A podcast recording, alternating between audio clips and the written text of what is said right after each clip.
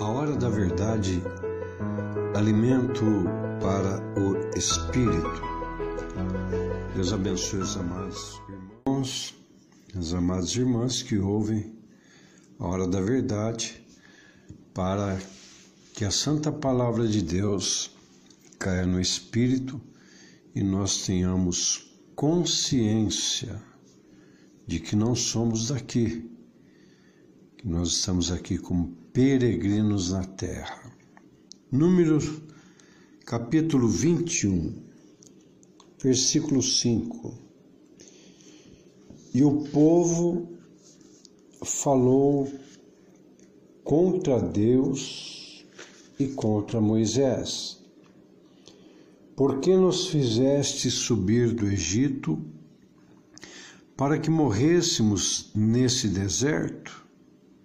Pois aqui nem pão nem água há, e a nossa alma. Preste bem atenção agora no que o povo falou, e a nossa alma tem fastio deste pão vil. Fastio quer dizer canseira, cansaço, enfado do pão, do maná que Deus mandava ali no deserto para que eles se alimentassem. E o povo, naquele deserto, é, não reconheceu a grandeza de Deus que mandou ali, mandava o maná. Esse maná é um mistério, tinha sabor daquilo que a pessoa queria, menos de carne. E aí pediram carne. Foi aí que Deus mandou codornizes e se empanturraram tanto de carne que os mais valentes tiveram congestão. Trazendo para o Novo Testamento e para o dia de hoje, no Novo Testamento, no Evangelho de João, capítulo 6, versículo 48, Jesus Cristo que está vivo, que reina hoje, ontem, hoje eternamente, ele diz: Eu sou o pão da vida. Olha que coisa linda.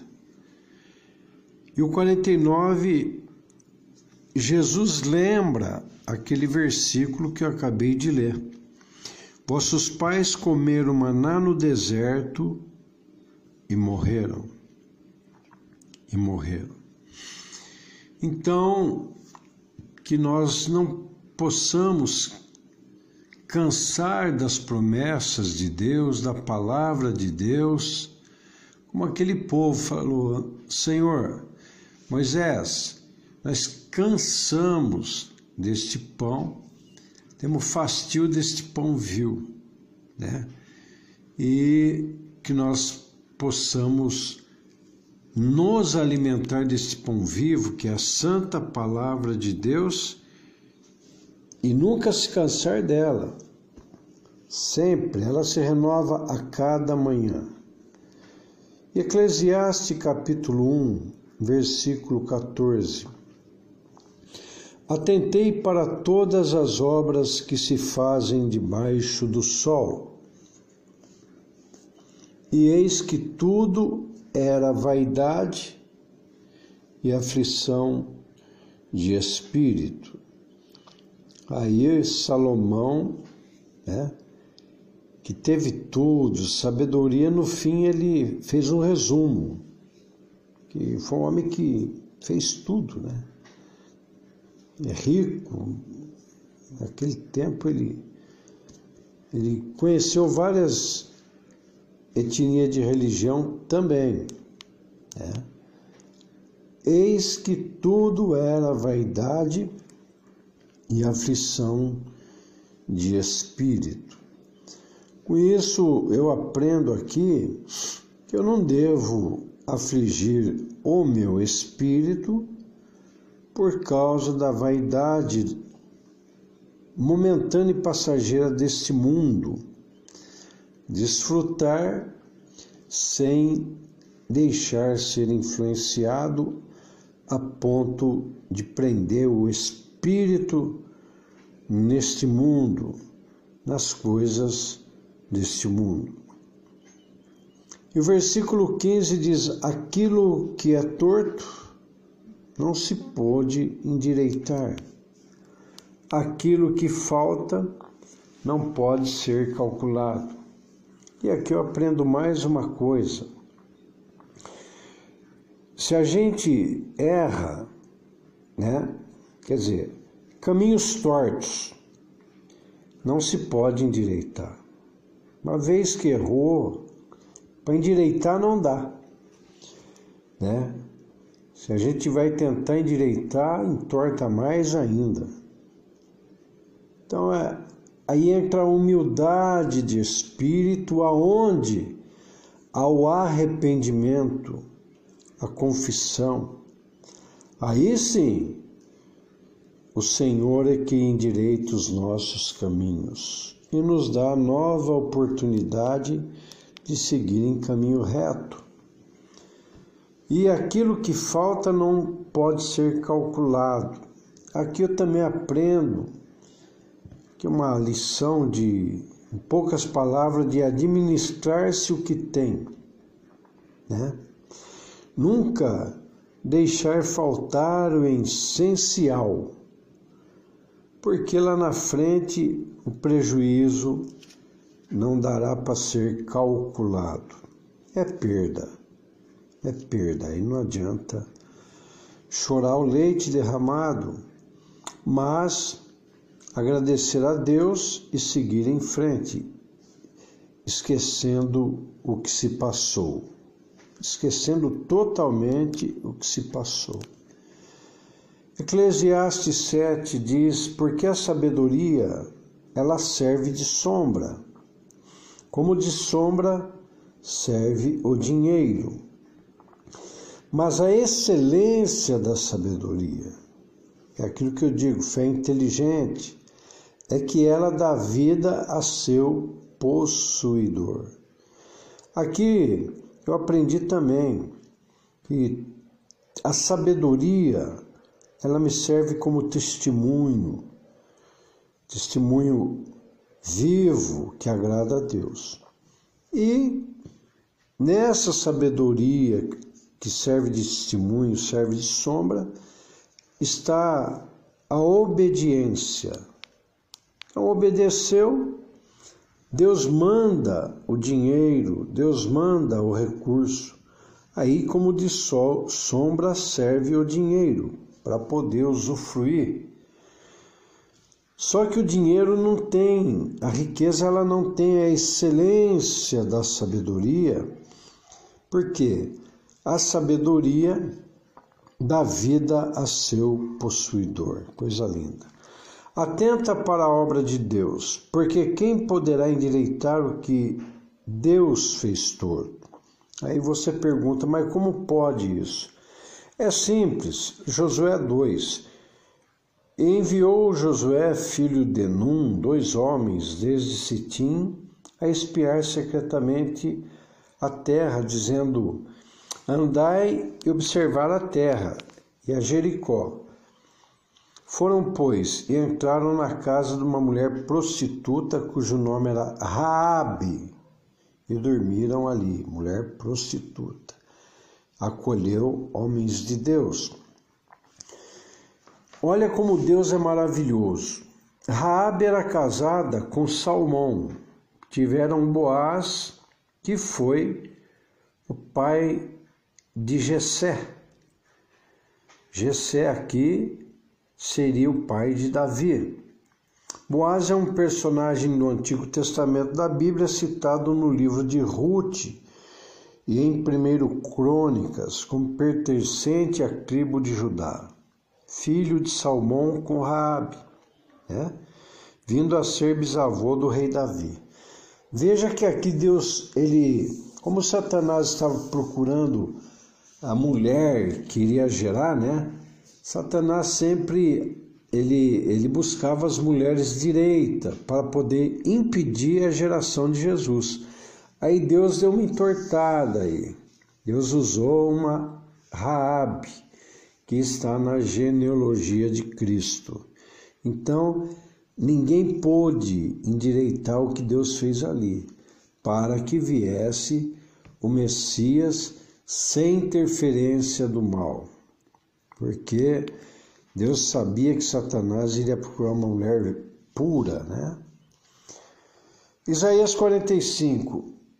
Isso aqui é maravilhoso. Diz o Senhor: Eu irei diante de ti, endireitarei os caminhos tortos, quebrarei as portas de bronze e despedaçarei os ferrolhos de ferro. Olha que coisa maravilhosa! Só Deus que pode endireitar os nossos caminhos quando nos arrependemos, quando obedecemos e ainda quebra as portas de bronze e despedaça os ferrolhos de ferro. Quer dizer, nos liberta, nos deixa livres e abençoados. Em João, Evangelho capítulo 16, tenho-vos dito isso para que em mim tenhai paz. Jesus falando, hein? No mundo tereis aflições, mas guarda isso aqui, igreja do Senhor. Não, não guarda aflição, guarda isso aqui, ó. Mas tende bom ânimo, tende bom ânimo. Jesus diz: Eu venci o mundo. Ele quer dizer, vocês também vão vencer. Mas tem que ter bom ânimo, confiança no Senhor em todos os obstáculos que houver da vida, não desanime, tem bom ânimo. Romanos capítulo 8, versículo 18 diz que: Porque para mim tenho por certo que as aflições deste tempo presente não são para comparar com a glória que em nós há de ser revelada. É o arrebatamento. Colossenses 3 e 1. Portanto, se já ressuscitaste com Cristo, buscai as coisas que são de cima, onde Cristo está sentado à destra de Deus. Quer dizer, renovar a mente, conforme Romanos 12 diz, renovando a mente todo dia na santa palavra de Deus para uma boa consciência, em obediência ao Senhor. Versículo 2: Pensai nas coisas que são de cima. Quando você começa a pensar nas coisas que são de cima, você brinda a tua mente, Satanás não consegue jogar pensamentos viciosos, né? E não nas que são da terra, porque já estáis mortos, e a vossa vida está escondida com Cristo em Deus. Obedeceu, entendeu, deixou cair no espírito a santa palavra de Deus, não tema. Não tema, porque o deserto passa logo e as bênçãos chegarão na sua vida. Então, não vamos vacilar na fé. Vamos obedecer a santa palavra, consertando-nos cada dia, uma consciência pura para com Deus, porque é eu, Jesus e a palavra. É isso que você tem que entender. Você, Jesus e a palavra, não deixando nada mais interferir, e você verá que realmente a sua vida vai mudar. Então levante a cabeça e pare de ouvir muitas notícias negativas, porque Satanás usa esse meio para poder apavorar. Você use o capacete da salvação e a palavra de Deus, que é a espada do Espírito Santo. Deus abençoe a todos, queridos irmãos, a igreja do Senhor, que todos possam ter uma boa noite. Em Salmo 4, verso 8: Em paz eu me deito e logo pego no sono, porque só tu, Senhor, me faz repousar em segurança. E saibam de uma coisa: se o Senhor não guardar a casa, em vão vigia a sentinela. Então não adianta ficar apavorado, Não adianta nada disso. Obedeceu, entendeu, se arrependeu, perdoou, andou na palavra de Deus. O Senhor ele guardará a nossa entrada e a nossa saída, desde agora até a vinda do Senhor Jesus. Maravilhoso Deus e Pai, abençoe a todos, dê uma noite de paz a, tu, a teu servo, tua serva, que sejam renovadas no Espírito agora. Espírito Santo, renova o teu servo, a tua serva, para que levante a cabeça nesta manhã e, e agradeça a Ti por tudo, porque a vitória é certa. Em nome de Jesus Cristo. Tenham todos uma boa noite